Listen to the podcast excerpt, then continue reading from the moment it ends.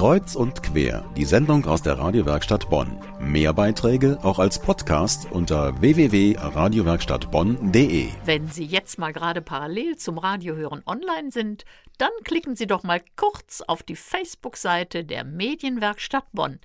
Der letzte Eintrag zeigt etwas, was Sie wahrscheinlich nicht jeden Tag zu Gesicht bekommen. Einen Mann mit einem außergewöhnlichen Musikinstrument. Mein Kollege Daniel Hauser hat es für Sie gefilmt. Daniel, was genau sieht man da? Ja, hallo Erika. Da sieht man einen Musiker, er heißt äh, also Nils Kercher und er spielt das Instrument mit dem Namen Kora.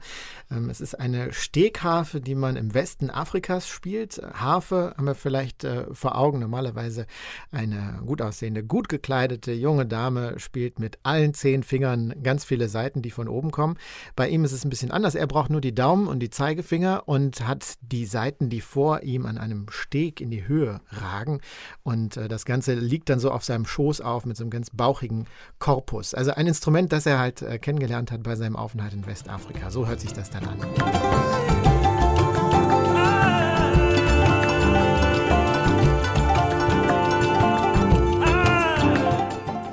Und dieser Nils Kercher sitzt in dem Video nicht in irgendeinem Tonstudio, sondern in unserem Radiostudio, mhm. da wo wir jetzt auch gerade sitzen. Genau. Warum war er hier? Wir hatten ihn vergangene Woche zu Besuch. Er ist wirklich ein vielbeschäftigter Musiker, deswegen konnten wir froh sein, ihn überhaupt mal äh, zu haben. Und äh, warum er bei uns in der Gegend unterwegs war, das ist darin begründet, es läuft aktuell seine Deutschland-Tour zum neuen Album. Und da kommt er natürlich auch in Bonn vorbei und wir wollten ihm mal kurz Hallöchen sagen. Das Konzert ist am kommenden Samstag im Beethovenhaus in der Bonngasse im, im Kammermusiksaal. Und da tritt er dann eben nicht nur alleine auf, sondern gemeinsam mit Musikern aus Mali, aus dem Senegal, aus Finnland, von der Karibikinsel Martinique ist auch jemand dabei. Und alle miteinander spielen Instrumente und singen vor allem gemeinsam mehrstimmig. Das ist äh, ganz schön ausgefeilt und für ihn in gewisser Weise auch neu. Denn das Singen in afrikanischen Sprachen, das hat er halt auf der Straße gelernt, damals bei seinem Aufenthalt in Guinea. Ich habe einfach viele Lieder, viele traditionelle Lieder gesungen mit den Menschen, mit Musikern, aber auch mit einfach mit den Menschen, mit den Kindern auch auf der Straße, habe ich mir Lieder beibringen lassen. Also ich habe, glaube ich, schon sehr viel aufnehmen dürfen von einer bestimmten Art des Gesangs, wie eben in, in Guinea zum Beispiel gesungen wird.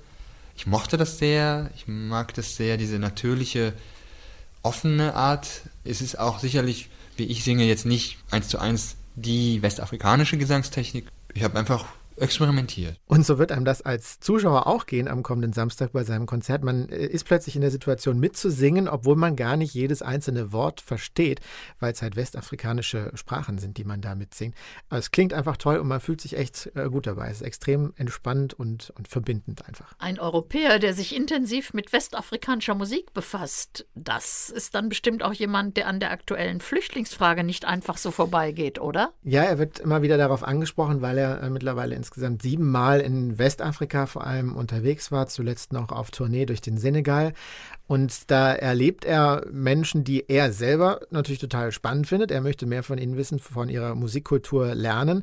Aber umgekehrt ähm, wird ihm halt immer wieder signalisiert, dass Europa eigentlich das Ziel aller Dinge ist. Also Menschen, die dort zum Beispiel im Senegal leben, tragen so eine natürliche Sehnsucht in sich, irgendwann mal in dieses sogenannte verheißene Land zu wollen. Wir haben auch Leuten im Dorf erzählt, ganz praktische Dinge, die wir hier tun müssen, wie wir sparen müssen, dass wir nach Afrika überhaupt reisen können.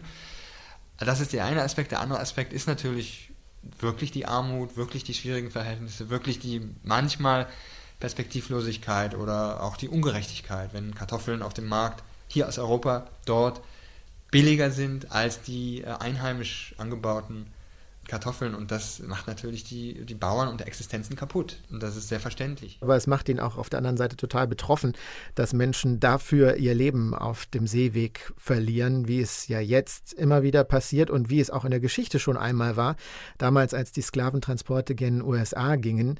Diese Parallelität der Ereignisse, die beschäftigt ihn auch auf seinem Album, zum Beispiel auf Unbroken Spell. Das ist ein Song, äh, zu dem es auch einen Videoclip gibt. Your life is your poem so heißt das ganze Album vom Weltmusiker Nils Kercher.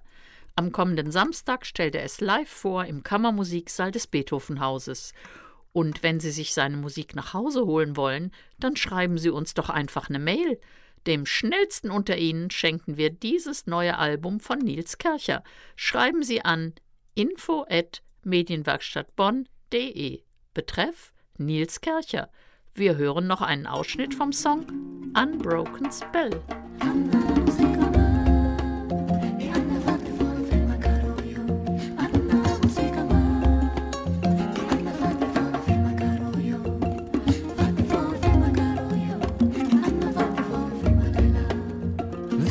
I wish I a grave.